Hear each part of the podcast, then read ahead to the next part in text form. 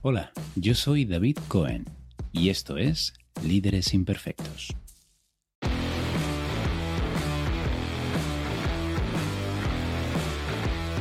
Bienvenido a este nuevo episodio del podcast donde hablamos de ideas para gestionar a otros y a uno mismo. Esta es la segunda parte de una apasionante conversación que hemos tenido con Luis Pasamontes, ex ciclista profesional, mentor de deportistas y escritor de un libro titulado El liderazgo del gregario. En este episodio hablaremos con Luis de muchas cosas, y entre otras, de cómo y cuándo se lidera como gregario, es decir, se lidera sin título formal ninguno para hacerlo. Hablaremos también de qué distingue a los líderes de los que les apoyan de sus colaboradores. Y un pequeño spoiler, te adelanto que no es su rendimiento. Y como no, hablaremos de cómo los líderes pueden crear, generar un ambiente en su equipo que haga surgir la lealtad, la entrega y la colaboración. Espero que lo disfrutes.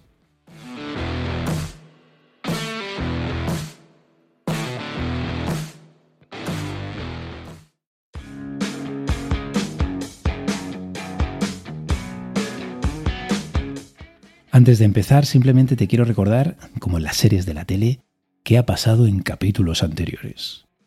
Y es que en el episodio anterior nos quedamos en que Luis, después de tocar el cielo entrando en un equipo italiano de primera línea, se entera de que el equipo se disuelve y que por tanto, de un día a otro, pasa de estar en la élite a no tener equipo y encontrarse a un paso de terminar su carrera profesional.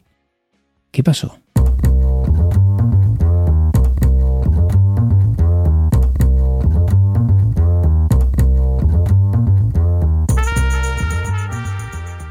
Claro, en ese momento, fíjate, con ese momento de incertidumbre máxima, tu, agente trabajando a, tope para, buscarte un equipo, tienes que seguir saliendo a entrenar cada día.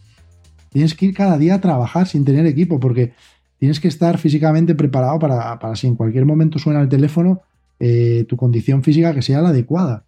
Y no te puedes imaginar lo que costaba cada día salir a entrenar, porque un ciclista no va a un lugar donde donde entrena con más gente y demás. Un ciclista está en su casa y tiene que coger él, salir, ser eh, muy disciplinado porque nadie le obliga cada día a salir a entrenar, nadie le vigila.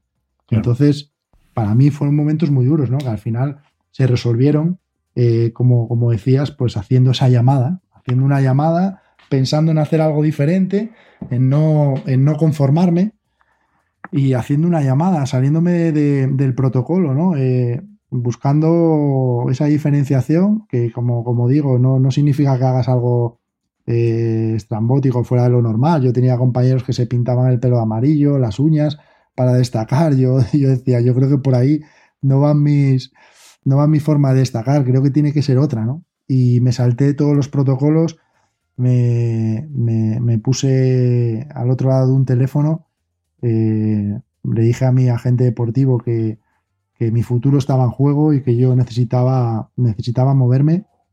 Y hice una llamada, hice una llamada eh, primero a través de un mensaje para, hablar con un manager general de, del equipo donde terminé, lo que es actualmente el equipo Movistar. Eh, y, bueno, le, llamé para, contarle realmente lo que yo quería hacer en ese, en ese equipo. ¿no? Y ahí le dejaste claro que, tu aspiración era apoyar al, al equipo y apoyar al líder.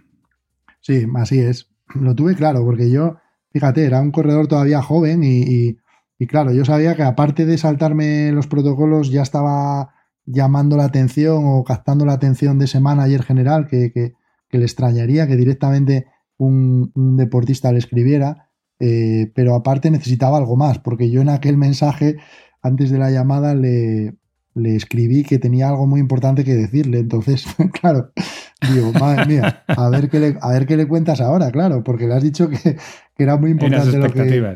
Claro, era muy importante lo que le tenías que decir. Y, yo dije, bueno, tiene que ser tan importante como tu futuro. Y creo que en ese momento, si decide eh, entablar esa conversación contigo telefónica, tú sabrás lo que le tienes que decir. Nadie mejor que tú. Yo en ese momento pensé que ni mi agente deportivo ni nadie podría decirle lo que yo le quería decir, ¿no? Y, y me armé de valor cuando, cuando sonó ese teléfono y, le dije, digo, mira, eh, Eusebio Unzue, el actual manager general de Movistar, digo, mira, Eusebio, perdona que te moleste y te sorprenderá mi, mi mensaje y demás. Y bueno, me dijo que, que, sí, que hombre, que sí que le sorprendía un poco, que no era lo más habitual. Y bueno, yo le dije, mira, no te voy a quitar mucho tiempo, además sé que, que bueno, que tienes el equipo formado, que estamos en, un momento ya bastante avanzado de, de la pretemporada, pero únicamente quería decirte que me encantaría ir a tu equipo a trabajar para los grandes líderes que, tienes ahí.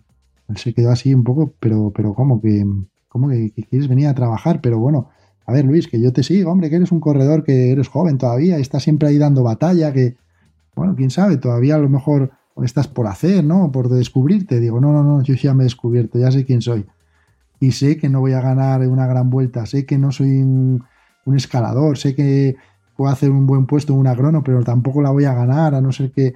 No, es que no soy un ganador. Y creo que si todo el esfuerzo que pongo en hacer el quinto, el séptimo, el octavo, si todo ese esfuerzo, que es mucho, lo, empeño en trabajar para tus líderes, para los que realmente están capacitados para ganar grandes carreras, creo que voy a hacer un trabajo excepcional y creo que, puedo incluso ayudarles a, que su palmarés crezca y el del equipo también pues la verdad que el hombre se quedó así un rato en silencio y yo le dije, incluso me acuerdo, luego ya cuando le conocí, eh, entendí que era una forma de hablar de él por teléfono, se quedó callado, yo pensé que se había cortado y, es que piensa mucho, mientras hablas con él está pensando lo que le estás diciendo, entonces... Eusebio, ¿estás ahí? Sí, sí, que sigo aquí. Ah, perdona, pensé que se había cortado. Y el hombre se sorprendió mucho y me dijo, pues nada, eh, la verdad que me sorprende, Luis, que tengas tan claro que quieres trabajar eh, para, los líderes que quieres eh, ser gregario. Digo, sí, sí, quiero ser gregario, quiero ser guardaespaldas de Valverde, quiero subir bidones, quiero dar ropa cuando haga frío, eh, quiero, quiero, quiero ser bueno ahí.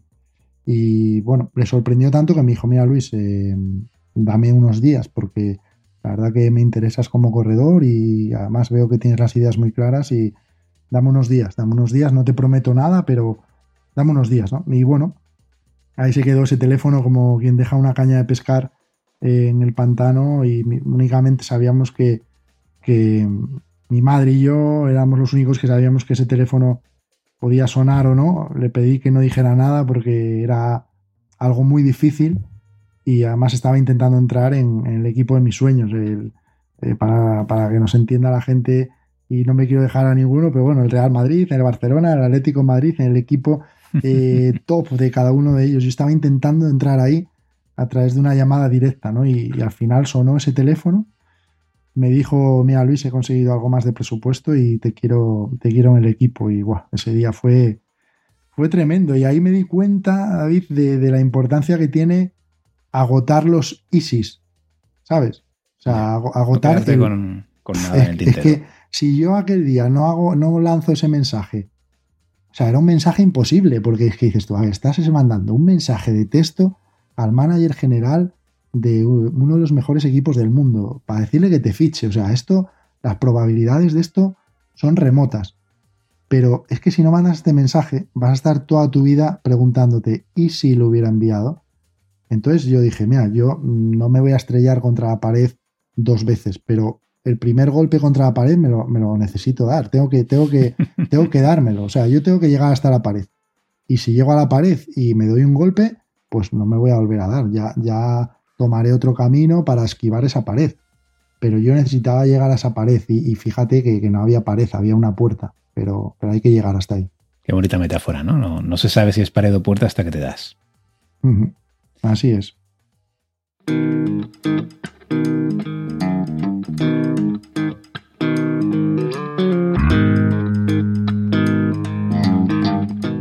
Aquí creo que, muchos nos estaremos preguntando de los que te leemos y oímos.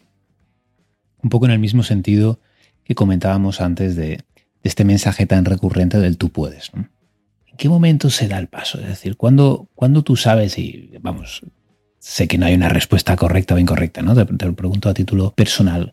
¿En qué momento se sabe hasta aquí? No se trata de intentarlo más, no se trata de darme más tiempo, no se trata de, perseguir más mi visión, como se suele decir, y mi pasión. Se trata de asumir lo que hay y, actuar en consecuencia y cambiar de estrategia. ¿Cuándo llega ese punto? Fíjate, yo al final he, vivido ese momento en varias ocasiones, ¿no? Y el deportista profesional lo vive.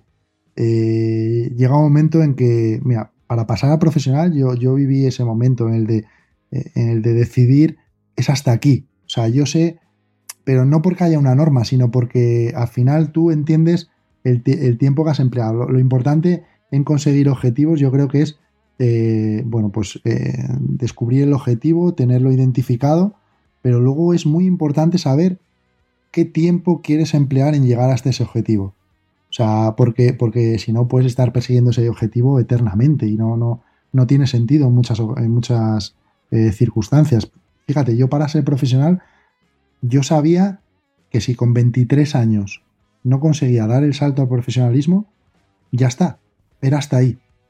Y a lo mejor, pero bueno, intenta un año más, que a lo mejor, porque no hay una norma, porque hay deportistas que han pasado con 23, con 25, con 27, otros con 19, o sea, no hay una norma a la que yo me pueda agarrar, pero yo tomé esa decisión. Yo dije, bueno, este es mi camino, yo quiero estar en categorías inferiores estos años eh, y quiero intentar dar el salto al profesionalismo en este tiempo. Ese es mi objetivo y ese es mi, tiempo, porque la vida es una línea de tiempos. Entonces, tienes, que, tienes, que, tienes que dividirla lo antes posible para, para no emplear más tiempo de lo debido en determinados eh, objetivos. Entonces, yo sabía que si con esa edad no daba el salto, ya está, no pasa nada. No dejaría de ser ciclista, sería ciclista pues como soy ahora, cicloturista, me doy mis paseos con mis amigos, hago marchas, pero tendría que ya eh, prescindir de intentar llegar a ser profesional. Y, después, en, eh, una vez que estuve en el campo profesional, también, eh, también tuve que tomar decisiones y decir, oye, pues ya está. he tenido oportunidades de liderar y, me he demostrado a mí mismo que, no soy capaz de, aguantar esa presión. Fíjate que era lo que te decía antes, en muchas ocasiones mental y emocional. Yo siempre he dicho que los grandes líderes con los que he trabajado me han demostrado eh, una capacidad eh, de gestión de emociones muy, muy, muy diferente al resto de gregarios que trabajábamos para ellos. Te puedo decir que hay gregarios que tienen las mismas cualidades físicas físicas. Además, ahora que hay mucha ciencia a través de números, tú puedes determinar y estos dos corredores tienen una capacidad pulmonar similar, mueven los mismos vatios. O sea, son corredores que físicamente tienen unas características muy similares, pero la gestión de emociones no. Y ahí es donde verdaderamente se diferencia al líder del gregario. Yo creo que en la empresa ocurre lo mismo. Yo, yo fíjate, yo en muchas ocasiones estaba más nervioso o sea, estaba eh, más tenso muscularmente cuando nos enfrentábamos a un objetivo importante, se acercaba en esos últimos kilómetros que mi líder. Es que llegaba mi líder a veces Valverde y me decía, ¿qué pasa, tío? ¿Cómo estás? Vaya día hoy, ¿eh? Yo decía, no, lo puedo creer. Este tío, este tío tiene que intentar ganar la etapa eh, dentro de dos kilómetros y yo estoy aquí ahora mismo a 180 pulsaciones y él está como, como si no pasara nada de, de tranquilo. Ahí era la diferencia entre un líder y un gregario. Y ahí tú te das cuenta que, vale, pues ya está, hasta aquí, yo, yo no tengo esa capacidad. Y luego también, David, eh, al, final de mi carrera también tienes que, que, ponerte ese límite y decir, bueno, pues hasta aquí, ¿no? Al final tú sabes que la carrera profesional se va a terminar en algún momento, o sea, da igual quién seas, da igual eh, que tengas en tu palmarés, da igual todo, en algún momento dejarás de ser deportista profesional. Y ahí tú tienes que también marcarte los tiempos. En muchas ocasiones tu retirada no la decides tú, la retirada viene eh, decidida por terceras personas, por circunstancias de patrocinadores, por circunstancias eh, del momento que estás viviendo, pero, pero tú también tienes que saber, bueno, pues ya está. Eh, yo dije, ya está, hasta aquí, porque he intentado esto, no me ha salido, igual que al principio de mi carrera, cuando llamé a Eusebio me salió bien, pues hubo aquí un momento al final de mi carrera que, que no había puerta, había pared entonces, bueno, pues mira, me tocó en una ocasión la puerta y en otra la pared, que fíjate, puedes decir, qué mala suerte, ¿no? Eh, no, creo que, me vino muy bien que, hubiera una pared ahí al final, porque si no, a lo mejor podría, podría estar ahí como, como, como decías, ¿no? En el puedes con todo, nada te va a detener. Sin embargo, esa pared me dijo, eh, que se te abrió una vez, pero mira, hoy te ha tocado, hoy te ha tocado puerta cerrada. Y me vino muy bien, me vino muy bien ese momento. Y me, parece esencial esto que comentas, ¿no? Y, cómo, lo has explicado. Tener objetivo, sí, ser ambicioso, incluso diría yo, con, con nuestros objetivos también, pero definir el tiempo o los recursos que le vamos a dedicar al principio. Esto me parece, me parece interesantísimo, ¿no? Porque si tienes que decidir, y dime qué piensas, si ya es el momento o no, después de haber hecho toda esa inversión, es decir, cuando no te habías puesto un plazo, por ponerte un ejemplo, desde el principio, yo creo que es mucho más difícil. Porque ahí entramos ya en el, bueno, ya le he dedicado tanto tiempo, ya le he dedicado tanto esfuerzo que voy a dedicarle un poquito más, y un poquito más, y un poquito más. Ahí entramos lo que se llama el, el coste hundido, ¿no? Uno de estos sesgos que tenemos a la hora de tomar decisiones de ya que le he dedicado tanto, no quiero dar por perdido todo ese tiempo o esfuerzo o dinero que le he dedicado y voy a invertir un poco más. Así que la idea de, definir desde el principio cuánto voy a invertir me parece que puede ser muy útil, ¿no? Totalmente. Es que, fíjate, incluso ese ciclista que te hablaba, que, que estaba ahí intentando ganar una contrarreloj, o sea, eh, no, porque él puede pensar, bueno, pues Luis, es que llevo 17 años intentando ganarla, yo creo que, que, no merezco hoy no, hoy no intentarlo, ¿no? Entonces, claro, no, no, pues ya está, o sea, ponte un, ponte, ponte un tiempo, vamos a ver, voy a intentar ser muy bueno en la crono. ¿Hasta dónde? Bueno, pues hasta aquí, esta temporada voy a intentar hacer eh, todo el trabajo que tenga que hacer para ser muy bueno ahí, pero, pero ya está, y, y si no marcas esos plazos, pues como bien dices, puedes estar una y otra vez diciendo, venga, ahora no arrojes la toalla, ¿no? Que es otra frase que se utiliza mucho. No arrojes la toalla ahora, después de tanto, después del dinero que, que, invirtió mi madre. También es importante en esos momentos estar bien rodeado. Al final tú eres el que tienes que tomar esas decisiones, pero es muy importante estar rodeado de, de, personas sensatas. A mí mi madre, cuando yo estaba intentando convertirme en profesional del ciclismo, siempre me decía, hijo, esto se acaba cuando tú quieras, ¿eh? no te preocupes. Hemos hecho una inversión, pero tú esto nunca lo vas a perder. Has estado en equipos con compañeros, has, eh, sacado un montón de aprendizaje de esta etapa, esta etapa que, estás viviendo hasta este momento que te estás planteando. O sea, no te preocupes. Eh, para mí, haberte visto durante tu juventud hacer deporte y no estar a lo mejor en otras situaciones más complicadas en las que hay jóvenes de tu edad, para mí ya la inversión está más que justificada.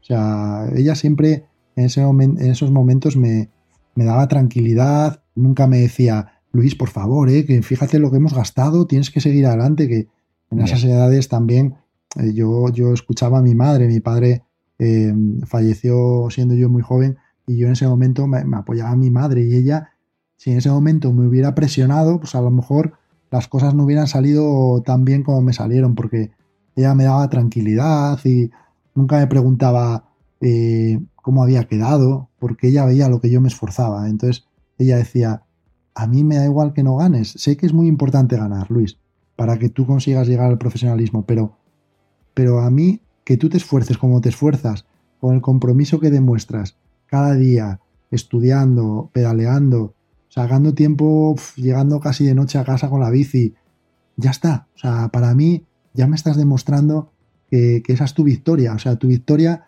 es dar el máximo. Después llegaremos a donde queremos o no, pero, pero ya está, quédate con, que estás aprendiendo a dar el máximo y a, conseguir pequeños objetivos paso a paso, ¿no? Qué gran, qué gran regalo, ¿no? Te hizo, entre otros. Muchos. Se nos va acabando el tiempo y hay algunas cosas que no quisiera dejarme por el camino. Por ejemplo, ¿cómo se puede liderar siendo gregario, porque de hecho así se llama tu libro. Pues ¿No es un poco contradictorio? Totalmente, totalmente. Y, la verdad que, me encanta, me encanta pues, pues eh, ese título para el libro, para la conferencia. Mira, estamos en un momento ahora, un momento muy complicado, y, estamos, estamos eh, como decías al principio, ¿no? no todo el mundo tiene que saber de, bicicletas ni de ciclismo. Yo también me he echado siestas con el ciclismo, ¿eh? te, lo, reconozco que cuando las etapas no eran muy interesantes, alguna cabezada también doy. Entonces, claro, pero mira, a ver, estamos en un momento súper complicado eh, de salud, de, triste por, cosas que estamos viendo, pero yo no soy de, los súper positivos que saca eh, situaciones eh, favorables de todo, ¿no? Pero, pero sí intento sacar algunos aprendizajes que ese camino complicado nos está dejando, ¿no? Lo que estamos viviendo ahora está siendo tan duro que yo me resigno a pensar que no podemos sacar algo, algo, algún aprendizaje de aquí, ¿no? Y estos días eh, estamos viendo cómo los gregarios lideran. Estos días estamos viendo cómo el personal sanitario, que lo teníamos ahí cada día y a veces pensábamos que, bueno, pues sí, que nos acordamos de ellos cuando los necesitamos, pero, pero estos días estamos viendo que están liderando el mundo. Estamos viendo cómo la gente de los supermercados, un cajero, una cajera, un reponedor, que, antes muchas muchas veces pasábamos por el lado de ellos y, no nos dábamos cuenta ni que estaban ahí, hoy son líderes de nuestra vida. Son gregarios que están liderando este momento. el personal de limpieza, la policía, todas estas profesiones que a veces están en segundo plano y nos creemos que los líderes son las estrellas del deporte, que los líderes son los artistas que, que llenan campos de fútbol con su música. Claro que esas personas son importantes, pero ahí abajo hay muchos gregarios que en determinados momentos van a tener una capacidad de liderazgo tremenda, ¿no? Y a mí me pasó también en el, deporte, ¿no? En un momento determinado yo era un gregario, era un, deportista, pues bueno, seguramente no de los mejores pagados, no, seguramente no, ya te lo digo, pero yo estaba ahí y en un momento determinado tuve en mi poder a uno de los mejores equipos del mundo en una carrera importante como la Vuelta a España, ¿no? En ese momento yo tuve que, que trasladar un mensaje al líder del equipo y, en función del tono de ese mensaje que yo tenía que trasladar, o sea, me dieron toda la responsabilidad a mí. Yo en ese momento tenía en mis manos la, posibilidad de que mi líder continuara adelante, siguiera enchufado en carrera, como solemos decir, o tirara la toalla y dijera, bueno, pues hasta aquí no, no puedo continuar, ¿no? Y fue, pues fue una etapa, una etapa en Cantabria, durante la Vuelta a España, Alejandro Valverde tenía una pequeña lesión en su rodilla, una tendinitis, y el médico del equipo sabía que yo era un hombre de confianza de, Alejandro. Entonces me dijo, mira Luis, tú haces habitación con él, estás muy cerca de él siempre, te llevas muy bien con él, necesito que, emocionalmente le animes, porque su lesión no es tan, tan, tan grave como para bajarse de, la bici y tener que abandonar, pero sí que es una lesión que está ahí en un, grado medio, que en función de lo que le llegue puede hacer que, su cabeza siga adelante o, o, haga el stop, ¿no? Mm. Y en ese momento, pues, pues yo dije, pero vamos a ver, me estáis dando a mí aquí una responsabilidad máxima. Eh, soy aquí pues un, ciclista de lo más normal y en ese momento entendí, yo como gregario tenía que liderar el equipo, ¿no? Y me armé de valor, recurrí de nuevo a mi señora madre y, bueno, pues como hacía frío, como llovía, me, me, planté allí en mitad de la etapa cuando Alejandro me buscaba para decirme que, que su rodilla molestaba y yo antes de que me dijera nada me planté al lado de él y le dije, Alejandro, ¿me estás buscando? Que te veo que mueves mucho la cabeza. Dime, dime rápido qué quieres porque voy a bajar al coche a darme un poco de crema porque, y a abrigarme la rodilla porque me están doliendo un poco las rodillas. Entonces, claro, él se quedó, pero ¿cómo que te duelen las rodillas, Luis? ¿Y eso? Digo, bueno, pues es que a mí, fíjate, y entonces pensé en mi madre, ¿no? que siempre me hablaba del reuma, de, hijo, tengo un reuma este, esta niebla que hay, este, esta lluvia, este frío, se me meten los huesos, hijo mío, tal. Y yo dije, madre mía, que el reuma va a salvar a este equipo de que continúe en la Vuelta a España o no. Y fíjate, yo le lancé aquello, me salió del alma, digo, mira, sí, me duelen las rodillas, eh, Alejandro, porque este clima a mí del norte, mira que soy de aquí, pero soy asturiano, pero se me mete ahí y me duelen. Y además acabo de hablar con un par de compañeros más y están igual, le duelen los codos, ah, las rodillas, pero nada en un par de días ya estamos por el sur y, vendrá el calor. ¿Qué querías? Dime qué querías. Entonces el tío se quedó, entendió que aquello que, le estaba pasando podía ser hasta normal y me dijo, nada, tranquilo, nada, no, estoy bien, estoy bien, Tiró para adelante y aquella vuelta a España consiguió terminar en, el podio, ¿no? Y, en ese momento lideré, lideré. Así que por eso siempre digo, ¿no? A, todo el mundo que aunque creamos que nuestras vidas son o sea, insignificantes. ¿Quién se va a fijar en lo que yo hago? ¿Quién se va a fijar en la labor que yo desempeño en, mi trabajo? Si, soy del personal de limpieza. O sea, esa persona del personal de limpieza de una gran compañía en algún momento, en algún momento, tendrá una importancia máxima y en algún momento tendrá que liderar alguna situación clave para la empresa. O sea, todos en algún momento lideraremos, estemos donde estemos. Qué gran, qué gran mensaje, gracias Luis.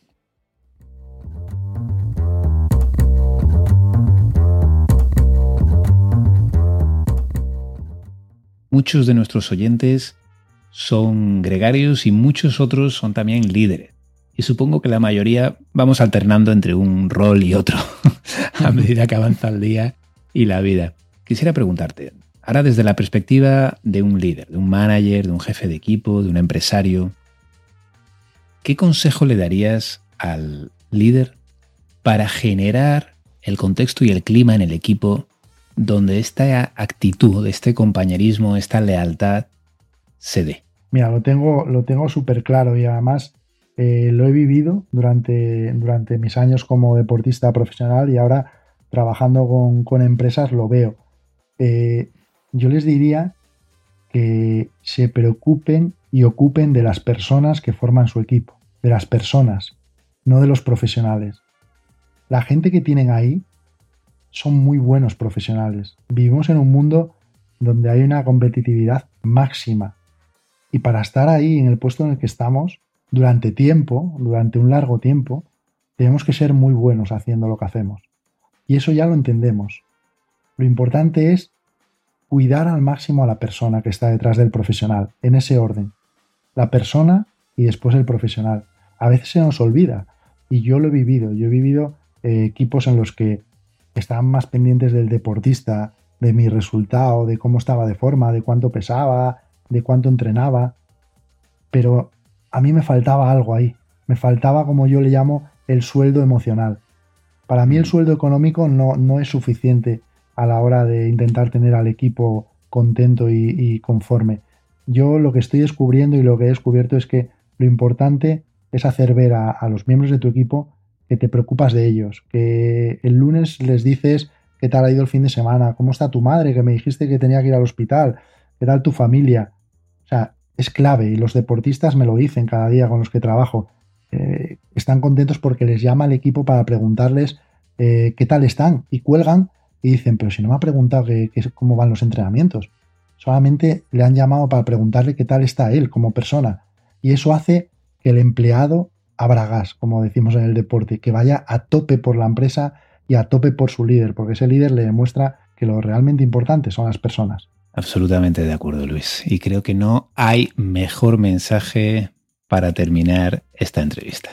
Quisiera, por último, y como le pido siempre a, nuestros invitados, ¿tienes alguna recomendación en cuanto a un libro, alguna película que pudiéramos sugerir a nuestros oyentes? Pues mira, a mí me gustaría recomendar, eh, más que película documental, para, que entendieran un poco, sobre todo a los que, como decíamos al principio, no están muy puestos en ciclismo. y a, veces, a los de la eh, siesta, a los de la siesta. Exacto, a los de la siesta, o sea que igual, igual tengo que volver a verlo yo. Pero, pero fíjate, es, un documental que, muestra pues, pues, lo que es el, deporte, el, el, trabajo en equipo desde dentro, ¿no? No lo que nos muestra la pantalla cuando nos invitan a dormir en muchas ocasiones, sino lo que hay detrás. Eh, cuando termina el programa y antes de que empiece todo lo que sucede, ¿no? Es una manera de entender la importancia que tienen todas las personas dentro del equipo. Eh, es un, reportaje que nos hicieron durante el Giro de Italia. Eh, yo estaba allí, fue una, una, situación complicada, vivimos situaciones muy complicadas que no se suelen dar dentro del deporte es un informe Robinson, que Robinson estuvo allí acompañándonos durante algunas jornadas, y, se llama El ciclismo desde dentro, informe Robinson, ¿vale? Si lo buscáis en YouTube o en cualquier plataforma eh, de vídeos lo encontraréis. Y es un reportaje que les va a mostrar eh, ese símil que, que, hay entre los equipos de alto rendimiento del deporte y los equipos de alto rendimiento empresariales. Van, van a descubrir situaciones muy potentes que, que seguro van a poder trasladar a, su día a día. ¿Cómo se pone en contacto el que quiera contactar contigo? Bueno, pues mira, eh, tengo una página web, tiene al final un, cuestionario que, me llega directamente a mi mail para, contacto, es eh, www.luispasamontes.com y además en mis redes sociales, que, también intento ser muy activo, arroba pasamontesluis en Instagram y en, y en Twitter y también en mi cuenta personal de LinkedIn, Luis Pasamontes. Ahí, ahí atenderé con gusto a, todas las personas que, decidan lanzarme alguna pregunta o intercambiar alguna opinión. Estaré súper contento de, atenderlas. De acuerdo, pues eh, muchísimas, muchísimas gracias. Ha sido un auténtico placer, Luis. Autor del liderazgo del gregario, hemos hablado de compañerismo, hemos hablado de lealtad al equipo, hemos hablado de excelencia allá donde decidas que tienes que estar y de decidir dónde tienes que estar. Hacerlo conscientemente porque quizá no sea donde esperabas. De nuevo, muy agradecido, he aprendido muchísimo, confío en que nuestros oyentes también y hasta pronto. Muchísimas gracias a ti por la invitación, David. Gracias por, lanzar este, este programa que creo que es muy valioso, con muchísimo aprendizaje y encantado de, de estar hoy aquí contigo y con todos los oyentes. Gracias.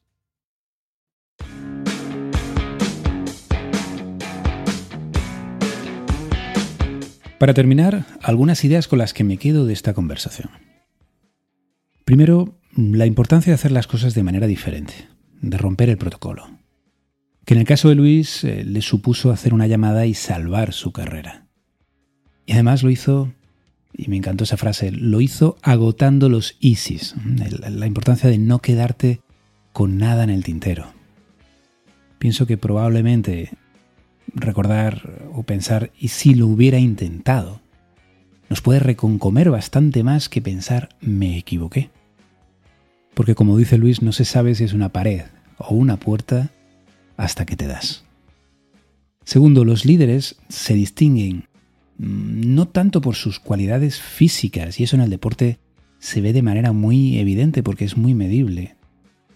No se distinguen tanto por eso como por su capacidad de autogestión emocional.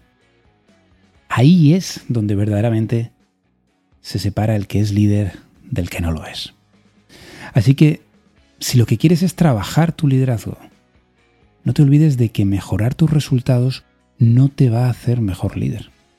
Te puede hacer un mejor trabajador, más valioso, un miembro esencial en tu equipo y a veces eso es todo lo que quieres y está bien, pero no te hará mejor líder. En tercer lugar, nos ha dado el regalo de saber cómo generar un ambiente de lealtad dicho por alguien extremadamente leal y que se ha ganado la vida precisamente a base de entrega al equipo. Que los jefes, que los managers, que los líderes se preocupen y ocupen de las personas que forman sus equipos, de las personas antes incluso que de los profesionales. Y pienso que eso en estos momentos de confinamiento y de incertidumbre adquiere una, una nueva dimensión y se hace incluso más evidente. Y por terminar, yo creo que el mejor resumen que podemos hacer de toda esta conversación es que la victoria no es ganar carreras, porque eso depende de muchos factores y algunos, la verdad, no tienen nada que ver con nosotros. La victoria, como dijo la señora madre de Luis, la victoria es dar el máximo.